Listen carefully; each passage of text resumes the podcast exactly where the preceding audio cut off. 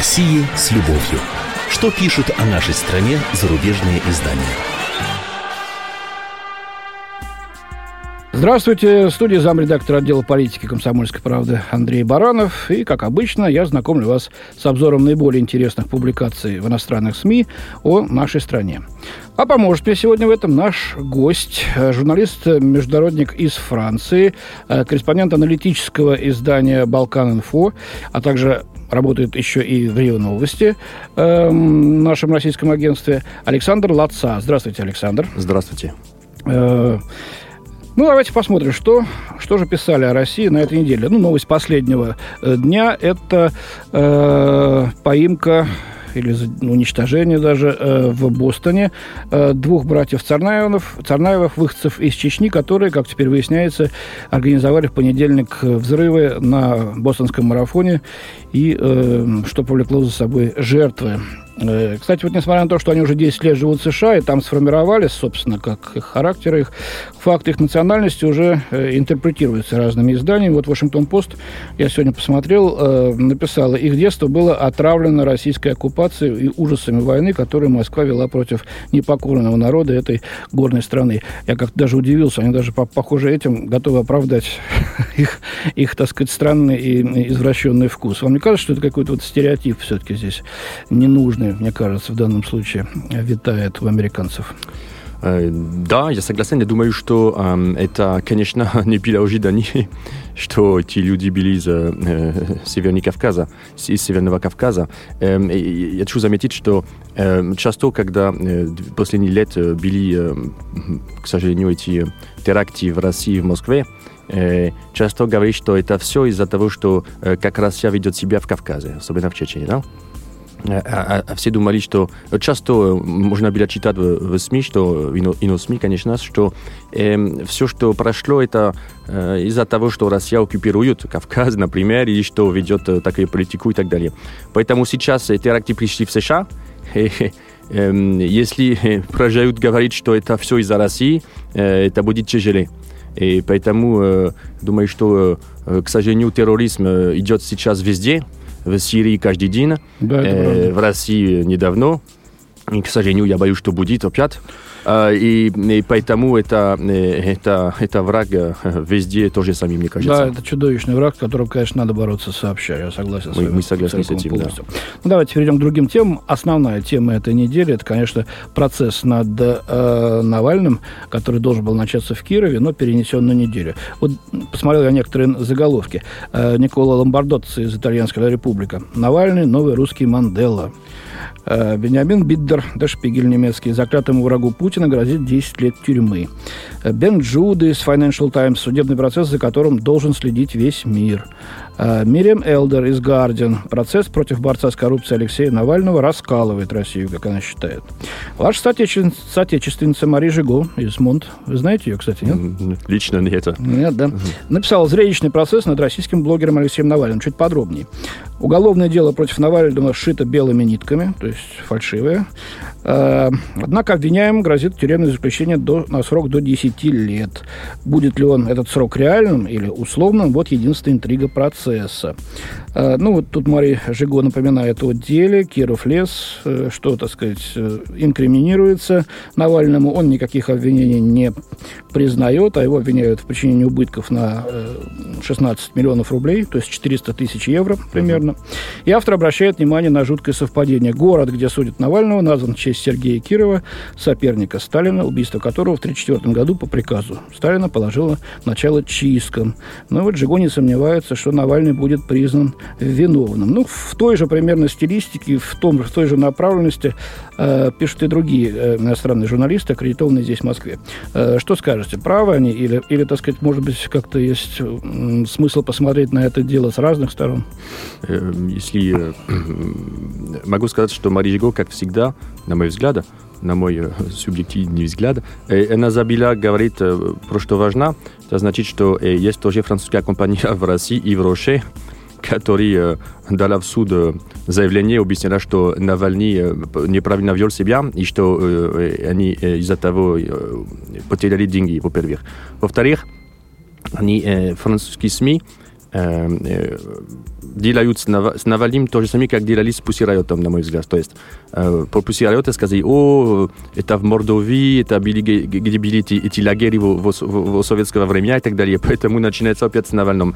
Э, я заметил, что уже два года э, во французских СМИ э, идет такой тренд, что э, они, они хотят э, найти лицо против Путина, то есть знак, да, и они хотели, чтобы была Навальный. Это на меня было очень странно, потому что все эти журналисты, когда они работают во Франции, если человек, например, говорит, что он патриот, даже националист, что вокруг него люди, э, например, не знаю, идут в манифестациях на улицах Франции э, и ведут э, себя как, э, не знаю, против евреев и так далее, это не только запрещено, но готов, готов, они готовы вам сидеть на, на тюрьмах для этого, да? Mm-hmm. И потом, когда это вокруг Навальный, который идет в русский марш, никто ничего об этом не говорит. Если у Рогозин идут в, в русский марш, все французские журналисты говорят, о, Рогозин, вы были на русском марше. Mm-hmm. Если Навальный, об этом молчат.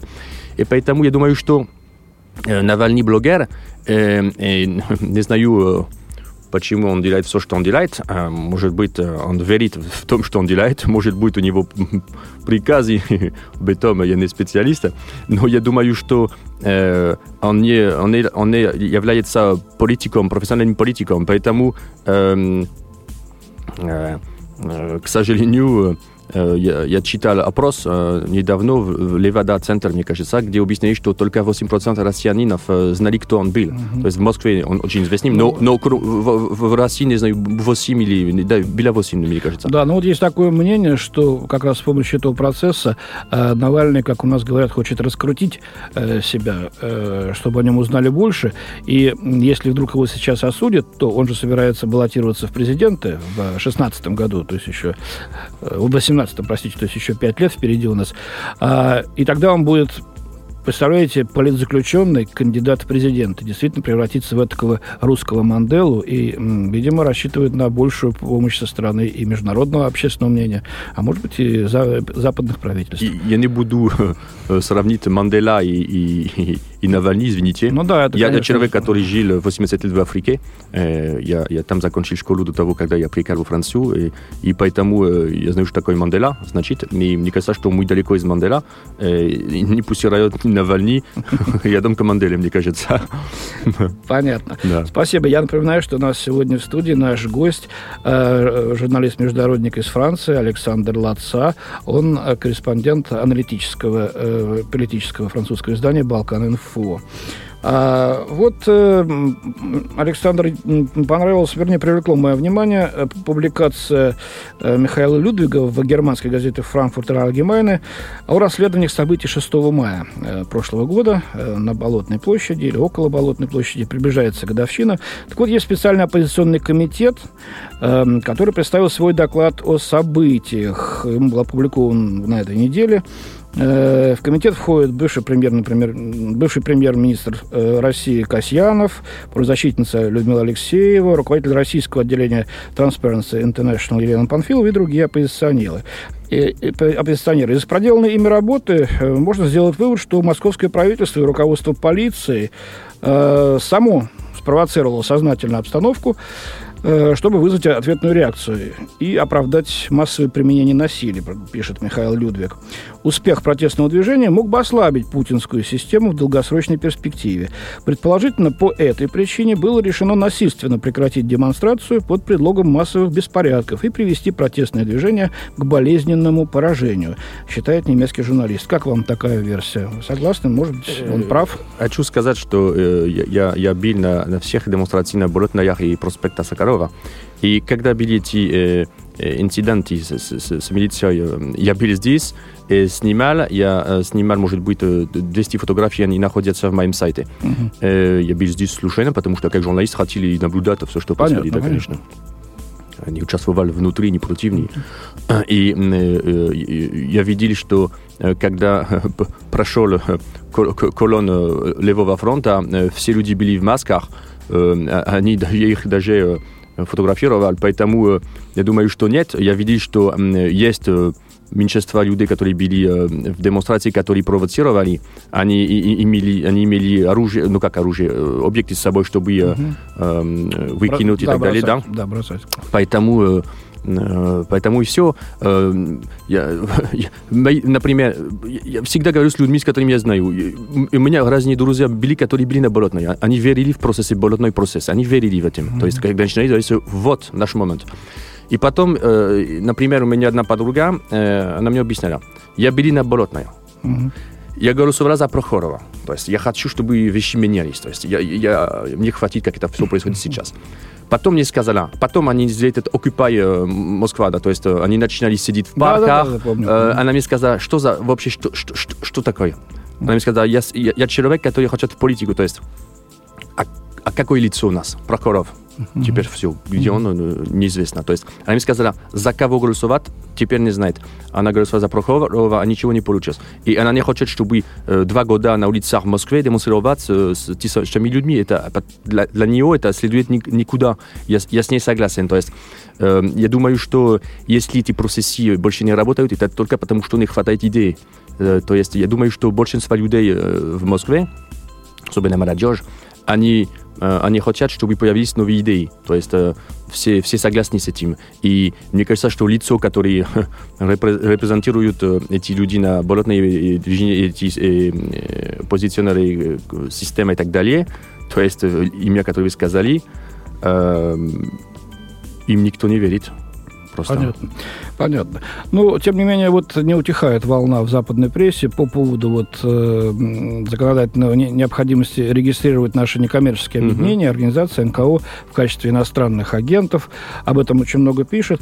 Э, и в целом говорят, что э, в России усиливается такая антизападная, антиамериканская лихорадка. Вот тоже ваш э, коллега из Франции Пьер Авриль из «Фигаро», знаете его? О, да. Да? Я его лично знаю.